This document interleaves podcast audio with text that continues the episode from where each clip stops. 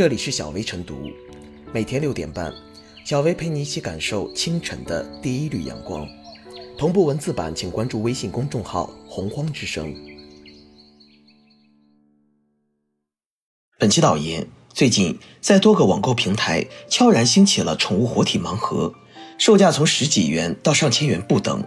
打着盲盒的旗号，卖家声称不接受规定品种，盲盒发出不接受退换，与中差评，评论不允许晒，引发诸多维权纠纷。此外，由于存在检验检疫缺失。甚至危害人身安全等多重风险，活体宠物盲盒也亟待加强监管。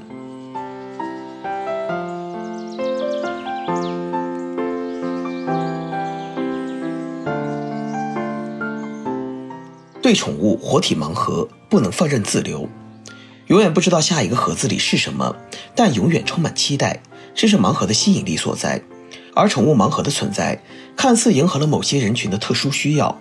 但这样的生意并不值得称道。要知道，这不仅会给小动物带来伤害，也埋下了卫生安全风险，更有可能埋下消费纠纷，如消费者很可能收到的是病猫、星期狗，消费维权也多不易。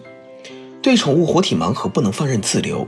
况且，从基地角度来看，根据《中华人民共和国邮政法实施细则》第三十三条。各种活的动物属于禁止寄递或者在邮件内夹带的物品，但事实上，为了节约成本，卖家几乎出奇一致地选择了快递的方式邮寄，有的卖家还会称死了包赔。也因为价格极低，这些商家几乎不会提供卫生检疫证明，足见其风险性。尽管目前要求消费杜绝从网络购买活体动物的可能性不大，但是从收集源头加强管理很有必要。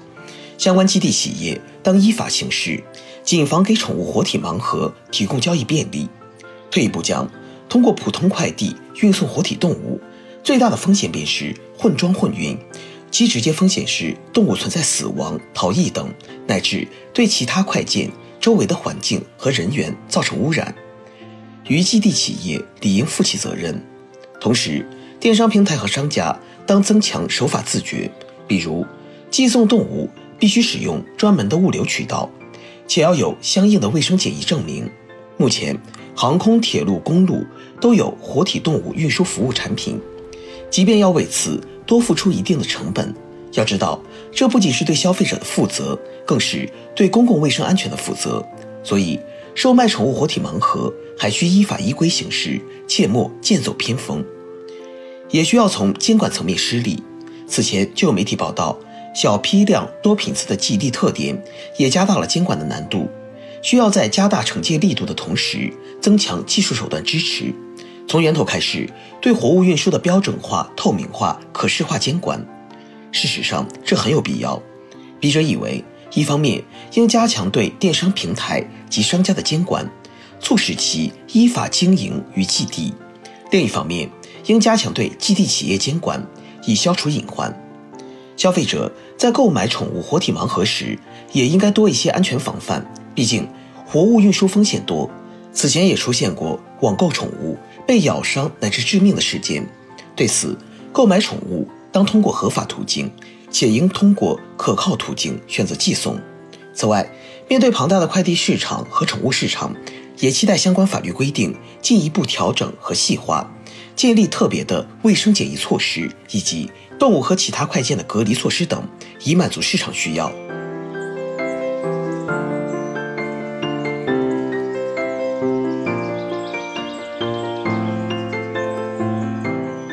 活体盲盒泛滥，市场不能和法治脱节。盲盒很多年轻人都不陌生。二零一九年被普遍认为是盲盒元年，其概念的起源大约来自日本的福袋，可以追溯到上世纪八十年代。之所以叫盲盒，是因为盒子上没有标注，只有打开了才会知道自己买到了什么。消费者在购物的过程中有一种抽奖的感觉，说白了就是比普通购物多了一层神秘的未知体验。好奇心是感性的，但是涉及到安全问题就一定要理性。盲盒不是一个无底筐，不能什么都往里面装。这是当下的盲盒经济在疯狂的扩张中必须要警惕的，否则。就很容易突破违法违规的边缘。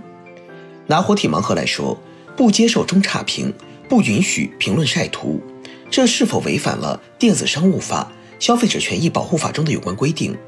是否涉嫌侵犯消费者的公平交易权？而抛开这些普遍性的市场规则，单从寄送活体动物来看，本身就有些名不正言不顺。我国邮政法实施细则第三十三条规定，禁止寄递或者在邮件内夹带下列物品。第六项即为各种活的动物。二零二零年九月，就有媒体曾以该条法规揭露过电商平台有商家售卖活体动物，多家快递公司默许邮寄但不保活的行为涉嫌违规。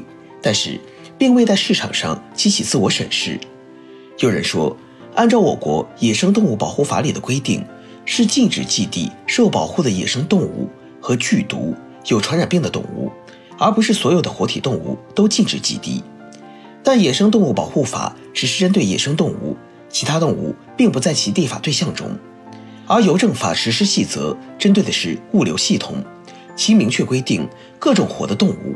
二者并不相悖，尤其是当下这些活体盲盒大多是通过普通快递进行运输，既没有检疫证明，也没有安全措施，动物在运输过程中死亡的情况也不时出现等等，这些都是显而易见的问题，事关卫生健康甚至人身安全。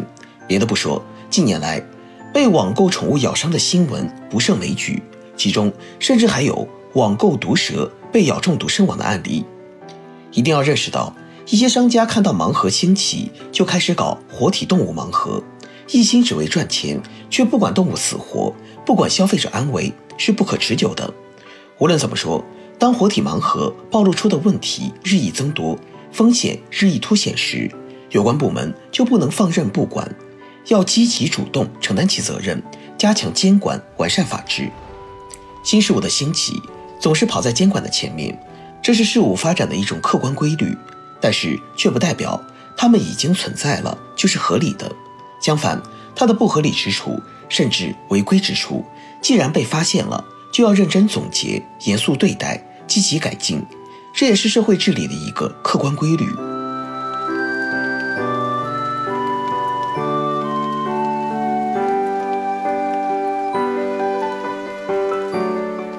最后是小贝复言。盲盒作为一种潮流玩具，精准切入年轻消费者市场，受到了众多消费者的追捧，并形成了特有的盲盒经济现象。但是，网上销售颇多的活体动物盲盒，除了不尊重动物生命之外，其被商家明确标出不允许退换的霸王条款，也侵犯了消费者的合法权益。盲盒盲的是物品，而不能成为道德和法律的盲点。盲盒经济有一定的市场。但要理性发展，需要严格遵守法律和道德。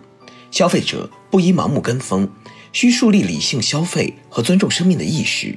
监管也要跟上来，对此类违法违规行为要严惩，不给其留下生存空间。